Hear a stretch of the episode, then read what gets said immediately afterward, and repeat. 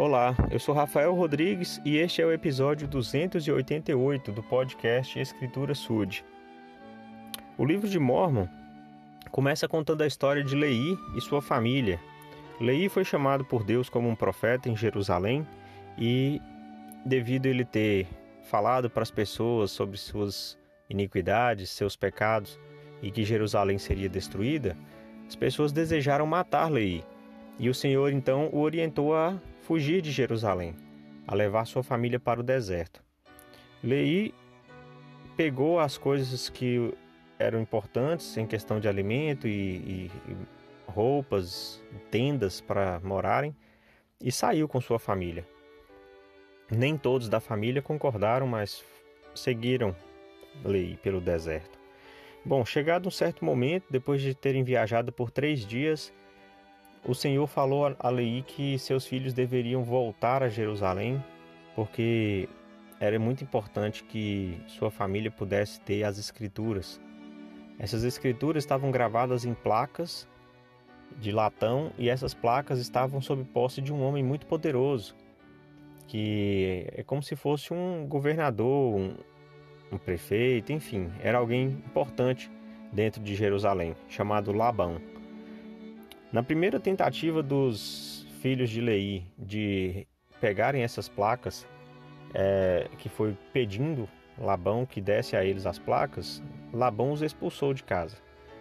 Então eles tiveram uma segunda tentativa e eu vou ler na escritura em 1 Nef, no capítulo 3, versículos 22 até o 26, é, como foi essa segunda tentativa. Aqui Nef está descrevendo, Nef é um dos filhos de Lei. E aconteceu que descemos à terra de nossa herança e recolhemos nosso ouro e nossa prata e nossas coisas preciosas. E depois de havermos reunido essas coisas, subimos novamente à casa de Labão. E aconteceu que entramos na casa de Labão e pedimos-lhe que nos entregasse os registros que estavam gravados nas placas de latão, pelos quais lhe daríamos nosso ouro, nossa prata e todas as nossas coisas preciosas. E aconteceu que quando Labão viu nossos bens, que eram muitos, cobiçou-os, de modo que nos pôs para fora e enviou seus servos para nos matarem, a fim de apoderar-se de nossos bens. E aconteceu que fugimos dos servos de Labão e fomos obrigados a nos a... fomos obrigados a abandonar nossos bens, e eles caíram nas mãos de Labão. E aconteceu que fugimos para o deserto, e os servos de Labão não nos alcançaram, e escondemos-nos na cavidade de uma rocha. Bem, então essa segunda tentativa também não deu certo. Né? Eles tentaram comprar as placas, oferecendo ouro, prata, todas as outras coisas preciosas que eles tinham, mas não funcionou. O que é interessante refletir aqui, que eu quero destacar, é que quando Lei e sua família foi, foi, foi embora, eles fecharam sua, sua casa e deixaram todas essas é, joias, né? todo esse ouro e todas essas coisas. De modo que Nef e seus irmãos tiveram como ir nessa casa que eles moravam, pegar essas coisas para tentar comprar as placas. Muitas pessoas podem pensar, bem, se eu tiver que ir embora de casa, eu vou pegar as coisas mais, mais valiosas para levar. E, e não foi a questão de Lei, porque ele tinha organizado a vida dele de modo a seguir a orientação do Senhor e bastava as coisas que ele tinha levado consigo, que era a família, a alimentação e etc. Mas ouro, prata e essas coisas preciosas não faziam parte dessa vida que ele tinha organizado. Então ele tinha deixado para trás algo que era de valor para o mundo, para ter aquilo que realmente era de valor para o Senhor.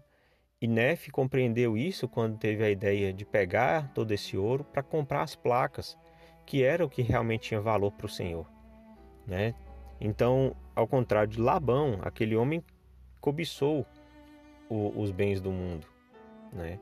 Então, assim, ele não queria abrir mão das placas, porque era algo que ele tinha como obrigação também manter esses registros, mas ele cobiçou os bens do outro. E para ilustrar essa questão de organizar a vida, de colocar realmente aquilo que é mais importante como prioridade, às vezes abrir mão de outras coisas, é, eu vou citar algumas palavras do Elder Bradford na conferência de abril de 1992. onde ele fala sobre organizar a vida, que não é fácil e não se limita a pegar bens materiais e colocar em alguns lugares e, e dar destino correto ou dispensar algumas coisas. Ele diz que é importante fazer uma lista de coisas essenciais, uma lista do que é indispensável ao nosso bem-estar e felicidade mortal e à nossa salvação eterna. Essa lista tem de seguir o padrão do Evangelho e conter os elementos necessários à santificação e perfeição. Tem que ser produto de inspiração e discernimento ponderado entre as coisas que realmente necessitamos e as coisas que apenas queremos. Deve separar a necessidade da cobiça.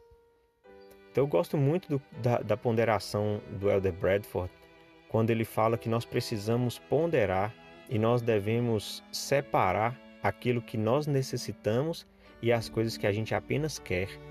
Então, que nós possamos exercitar esse, é, essa prática de separar as coisas que fazem realmente valor, que têm realmente sentido e que são importantes né, para o bem-estar, claro, fisicamente, mas principalmente para a nossa salvação eterna.